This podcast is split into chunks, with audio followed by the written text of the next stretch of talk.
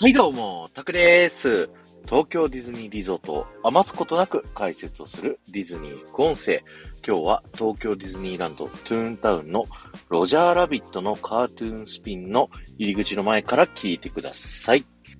皆さんの中でね、ロジャーラビットって誰っていうね、あの、風に思ってる方結構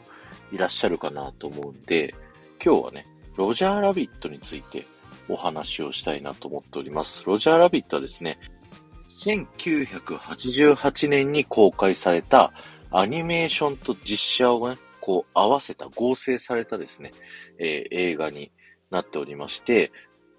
その映画の世界ではね、あのー、アニメーションたちは俳優として実写へ、実写の世界の中、人間たちが普通に生きてる中でアニメとして生きていて、普通にそのアニメの生き物たちが映像を撮影してアニメーションを撮ってるみたいな世界観なんですよ。で、その中で、あのー、映画の中に出てきたですね、ロジャーラビットだったり、他のアニメーションのキャラクターがですね、住んでいる街っていうのが、皆さんが今ここにいるトゥーンタウンということになっておりまして、このトゥーンタウンの街エリア自体がですね、このロジャーラビットの映画がモチーフになっているというね、えー、そういった、えー、感じになっているので、ぜひね、ロジャーラビットの映画見てない方はですね、見ていただきたいなと思います。で、ロジャーラビットの映画ね、すごい面白いところが、あのね、当時のアメリカのいろんな人気アニメーションキャラクターたちがこう、夢の共演をね、してるんですよ。だから、ロジャーラビットが出てくる中で、普通にダンボが出てきたりだとか、ドナルドダックが出てきたりだとか、バックスバニーが出てきたりだとか、あのー、ベティちゃんっていうね、ププピドゥーみたいなやつ知ってるかなみんな。とか、もう本当にその当時アメリカで人気だったアメリカンアニメーション、カートゥーンのキャラクターたちが一堂に会するっていうね、えー、そういった、あのー、お祭り映画みたいな感じになっておりまして、ぜひね、皆さん見ていただきたいです。今見てもすごい楽しめると思うのでね、見ていただきたいと思います。で、この目の前にあるアトラクションはですね、そのロジャーラビットの映画の世界を、まあ、モチーフにした映画の世界とちょっとね、こうリンクしてるようなアトラクションになっておりましてですね、ストーリーで言うと、ある日、ロジャーラビットの奥さん、ジェシカ・ラビットがですね、悪党のイタチたちによって誘拐されてしまいましたと。で、ジェシカは電話でロジャーに、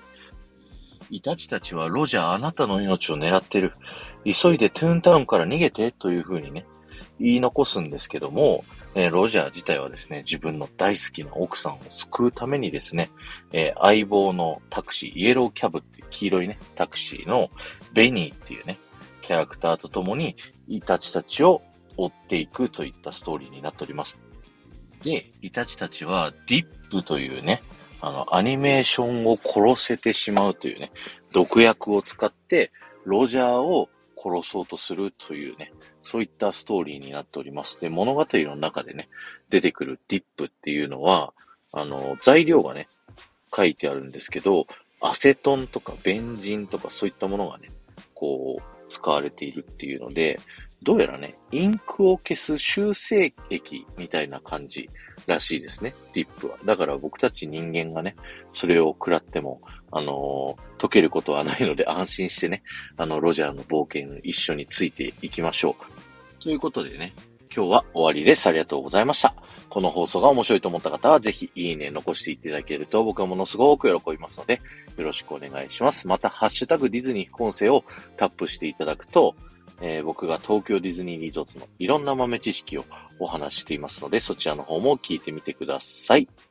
あ、そうそう、おまけなんですけど、今皆さんが立っているですね、このロジャーラビットのカートゥーンスピンの入り口、上側にね、こう、イエローキャブのベニーっていうキャラクターがいると思うんですけど、そのベニーからちょっと右上の方ですね、あの、ベニーが壁からこう、ドーンとね、突き破ってきて、こう壁が壊れてるみたいな風になってると思うんですけど、その壊れてボロボロになったレンガの、その、もうちょっと右の方にね、あの、隠れミッキーがありますので、ぜひ探してみてください。この後も夢が叶う場所、東京ディズニーリゾートで素敵な旅のひとときをお過ごしください。